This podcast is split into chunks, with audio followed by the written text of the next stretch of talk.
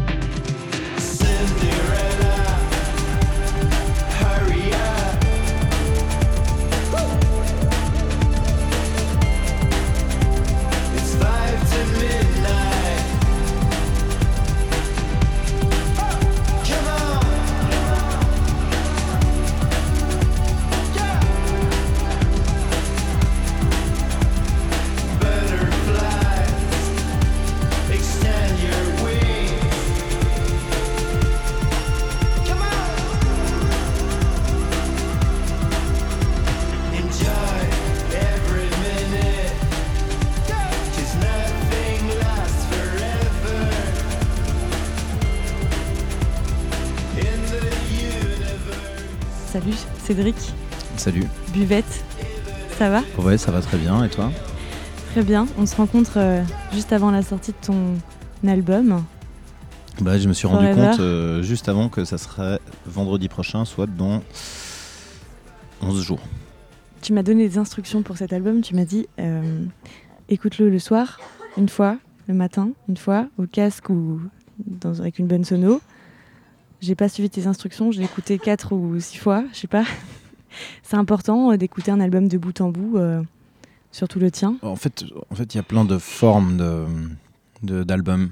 Il y a des albums qui sont plus des compilations de morceaux qui sont sortis euh, indépendamment peut-être les uns des autres et puis qui tout à coup doivent se retrouver, rassembler dans une volonté bah, de les vendre ensemble. Et puis après, il y a aussi des albums qui sont dans lesquels on peut profiter du format album et de se dire bah génial en fait on a 45 euh, minutes une heure de possibilité de, de parole moi je suis très attaché à, ça en fait à l'idée de l'album à l'idée que on, a la possibilité de raconter toute une histoire de d'établir tout un toute une toute une atmosphère.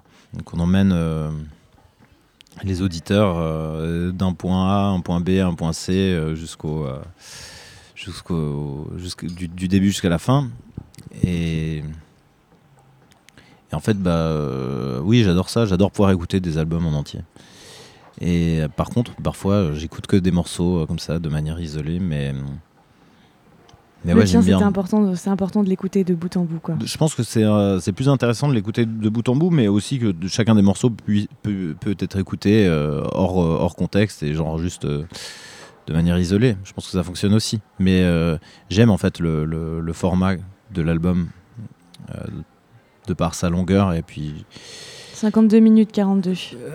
bon voilà. tu- c'est euh, 52 minutes 42 d'une très longue odyssée qui commence par Together, où on entend euh, des pas d'une personne qui marche, des talons manifestement dans la rue, mhm. un digicode et une porte. C'est vraiment la porte d'entrée de l'album en fait. Exactement.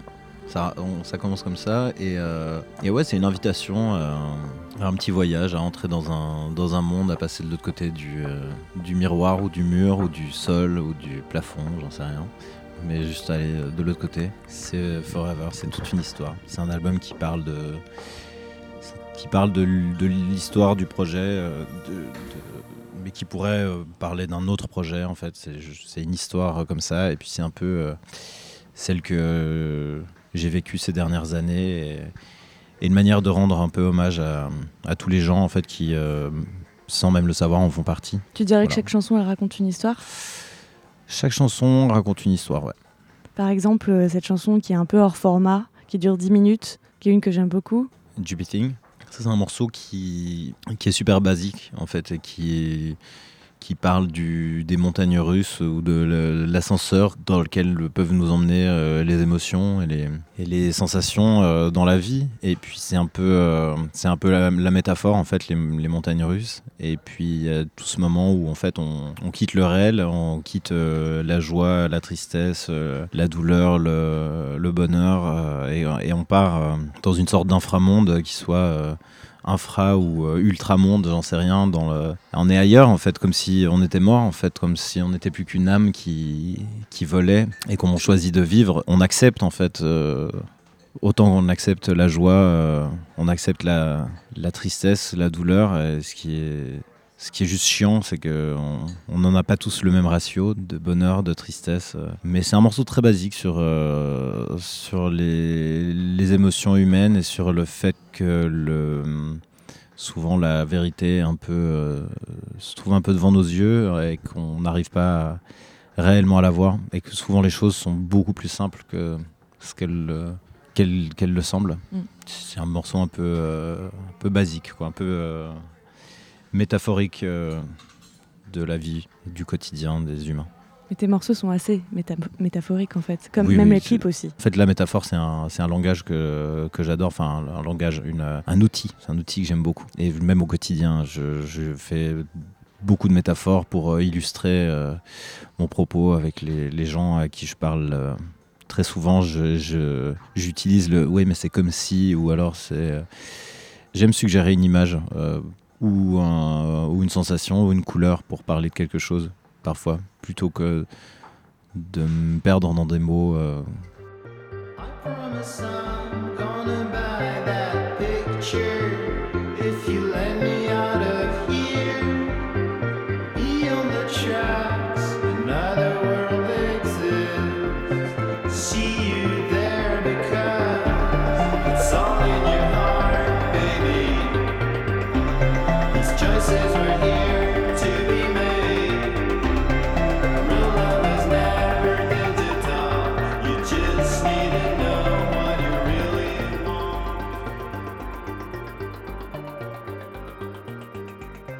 L'EP qui est sorti l'année dernière, euh, qui s'appelle Life, tu disais que c'était un peu la préface de cet album. Cet EP était un peu plus euh, centré autour de la mythologie, un peu grecque. On retrouve un peu moins ça dans l'album? Ou alors je le perçois Ou alors c'est très métaphorique peut-être? Je pense que dans. Il y a un peu une, différence en effet entre euh, Life et Forever dans le, dans le propos.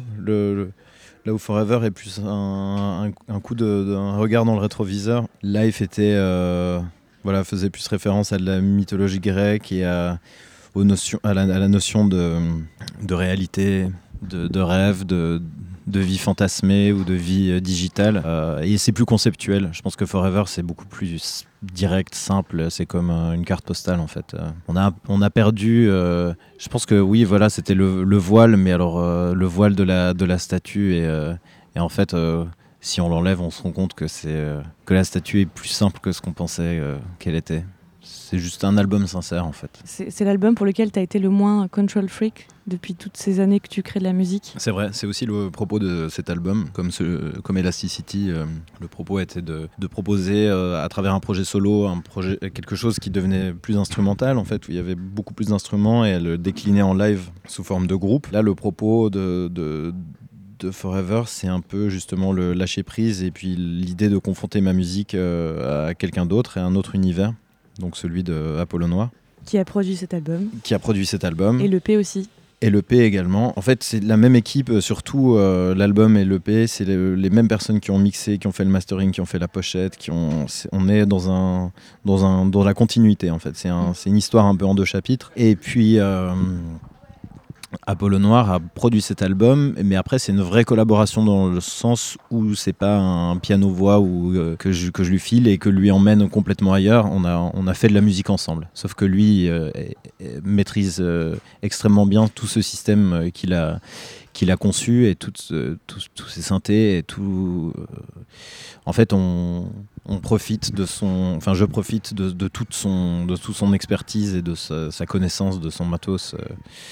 Qu'il maîtrise comme un chef. Ce qui n'était jamais arrivé avant, je crois, parce que tu, tu, tu lâchais pas vraiment. Non, euh, avant, que t'assistes bah, en fait, tout, ça a euh. été progressif, hein, parce qu'au tout début, en fait, euh, le tout début, euh, genre Palapalupita, je faisais, j'ai pas fait écouter la musique, à- enfin, j'ai fait la musique, écouter la musique à personne avant que ça soit mixé et masterisé. Et en fait, la rencontre avec Pan European, comme à l'époque, j'étais, euh, pro- mon propre label, la rencontre avec Pan European et l'idée de parler en fait de la musique qu'on fait, de la faire écouter, d'écouter les gens qui nous disent Ouais, peut-être que ce passage est un peu long, peut-être que la batterie est trop forte là, Euh, ça, crée directement une, toute autre dynamique et je pense que ça a commencé euh, quand j'ai rencontré euh, Pan European et qu'on a fait j'ai sorti euh, Never Ending Celebration qui était déjà pratiquement terminé au moment où on s'est rencontrés et puis en fait qui est sorti euh, un peu comme le marque-page dans le, dans le livre euh, comme notre rencontre. Et fallait sortir on voulait sortir quelque chose et ça a été ça. Maintenant il y a des morceaux que je regrette un peu dessus que je pense qu'on on aurait pu être plus dans un dialogue. Et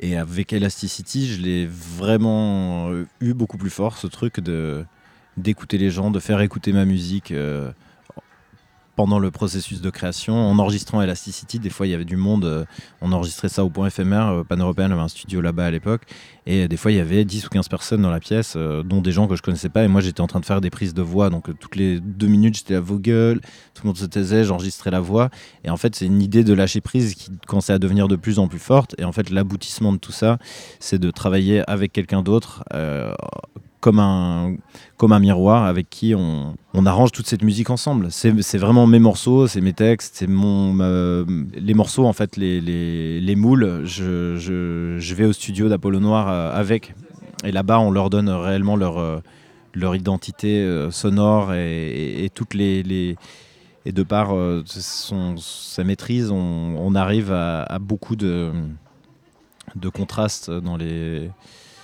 dans les intentions, dans les textures et dans les de relief. Ouais, voilà.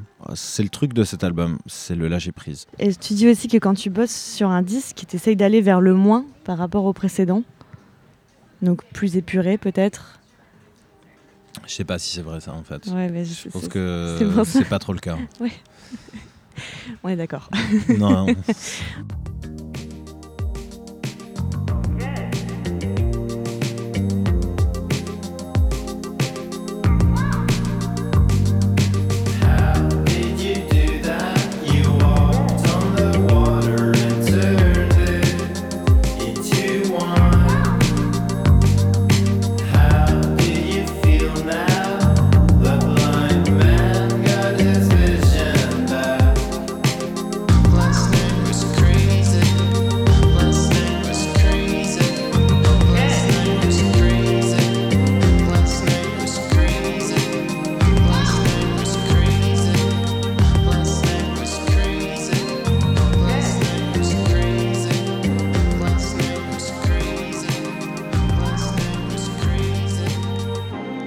t'a déjà dit euh, Je comprends exactement ce que tu veux dire Euh, oui.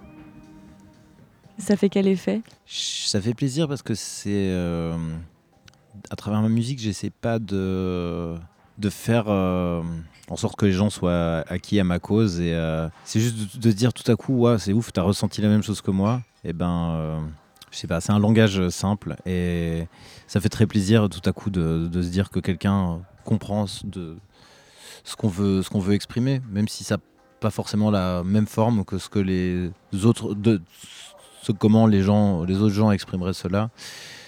De tout à coup se dire qu'on a touché euh, une personne en, disant les choses de cette manière, c'est toujours agréable parce qu'on se dit que bah voilà, quelqu'un d'autre partage euh, notre manière de concevoir le monde. Toi, je crois que tu es parfaitement autodidacte, mais comme énormément d'artistes finalement, est-ce qu'il y a un moment où ça, ça a pu te complexer? Et t'empêcher de faire des choses, le fait de ne pas avoir euh, suivi une formation très académique euh, Ouais, je pense plus dans une notion de, de langage, de pouvoir de communication tout simplement. Mhm. C'est comme si je savais pas, comme si je savais pas écrire, plus ou moins. Je veux dire, pour expliquer aux autres Bah voilà, ta démarche ouais, pour dire. Mais après, c'est c'est intéressant parce que ça donne euh, d'autres possibilités. Genre, euh, ok, on va faire un son qui représente plutôt un nuage bleu que euh, un fa euh, dièse. euh, voilà, je, je pense que des fois, c'est intéressant. Ça met en place de, de nouveaux langages et de nouvelles. euh, et une, une connaissance des gens avec qui on, on joue ou on fait des choses euh, qui est autre que celle qui serait amenée par l'académisme et le, et le truc rigoureux, rigoureux et codé du, du solfège, par exemple. On parlait de re- relief dans la musique tout à l'heure, et toi, tu as grandi sur des terrains en relief en Suisse. Beaucoup Euh, de relief, Et puis, tu as fait pas mal de, de musique quand tu étais jeune, c'est vrai. euh, de la batterie notamment. Mhm. Euh, Est-ce que tu te souviens de tes premiers émois musique Mes premiers émois musicaux, je pense qu'ils se passent dans le ventre de ma mère. J'ai beaucoup écouté de musique euh, différente avec, euh, avec mon père et, euh, et ma mère aussi, à la maison, en bagnole, beaucoup de trucs différents. Et puis en fait, avec mes potes, on a, on a commencé à, nous-mêmes aller chercher de la musique en ayant, quand on avait 11, 12 ans, on a commencé à écouter beaucoup de rock anglo-saxon des années, fin des années 60. euh, début 70. On était hyper. euh, ouais, je sais pas, on adorait euh, les Who, euh, les Kings, on adorait Led Zepp, on adorait Hendrix aussi. Enfin, énormément de trucs de ce genre. Et puis, du coup, on s'est dit directement Black Sabbath, on s'est dit qu'il fallait faire de la musique. Et on a commencé à jouer avec tous mes potes bah, du village de montagne où j'ai grandi. Et puis, dans ce groupe, quand j'avais. J'ai commencé quand j'avais 14 ans, J'étais batteur, mais le truc c'est qu'on était deux batteurs dans le groupe et plutôt que jouer à deux batteries, ben, quand il y en avait un qui jouait pas la batterie, l'autre chantait. Et puis euh, pendant le concert, on, s'échangeait, l'un allait à la batterie pendant que l'autre chantait et vice versa. Et euh, plus ça allait, plus j'ai commencé à chanter parce que mon pote il chantait vraiment pas bien et puis euh, il aimait pas faire ça. Et puis euh, moi j'ai commencé à jouer de la batterie dans un autre groupe à ce moment-là, de Mondrians, quand j'avais 18 ans. Et puis avec ce groupe, on a commencé à pas mal tourner. Du coup, j'ai arrêté de jouer avec mes potes d'enfance qui, eux, a- façon, faisaient de moins en moins de musique aussi. J'ai beaucoup fait de musique, euh, enfin beaucoup joué avec, beaucoup tourné avec The Mondrians en tant que batteur. Et puis, plus le temps passait, plus j'avais envie de proposer moi-même des choses. Et puis en 2008-2009, j'ai commencé à faire euh, vraiment euh, buvette, mais de manière un peu en tâtonnant, on va dire. Et euh, j'ai quitté Mondrians en 2010 et puis là j'ai en- j'ai enregistré le même été euh, mon premier album que j'ai appelé à ce moment-là album mais qui en fait euh, est plutôt un recueil de démos qui s'appelle Houses and the Voices qui n'est pas vraiment un album. Pour moi le premier album c'est celui d'après euh, Pala Palupita et à cette époque-là bah voilà c'était un- une époque de, de voyage et de, de musique partout. Et puis euh, Ouais, tu parles d'Amérique du Sud. euh, de- Ouais, il y avait beaucoup, je passais beaucoup de temps à, ce- à ce moment-là au, au Mexique. Euh, Je suis allé un peu en faire des concerts aussi en, en Europe de l'Est. euh, je sais pas, un peu partout, quoi, aux États-Unis. Et puis euh, en Allemagne, enfin à Berlin. C'était plutôt faire des voyages et puis faire de la musique en même temps, que ce soit faire des concerts ou faire des nouveaux morceaux ou, ou rencontrer d'autres d'autres artistes. Et puis voilà, c'est une bonne généalogie, ça non déjà. Ouais, c'est pas mal. Was it your last hour together? Your last summer?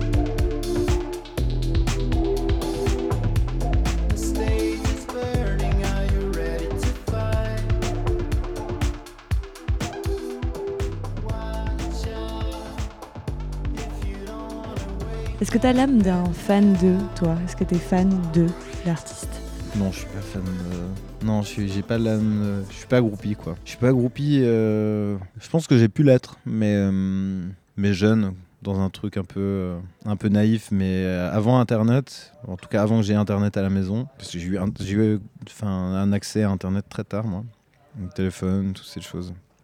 J'étais un peu contre. Je m'achetais des cassettes vidéo ou des DVD de concerts.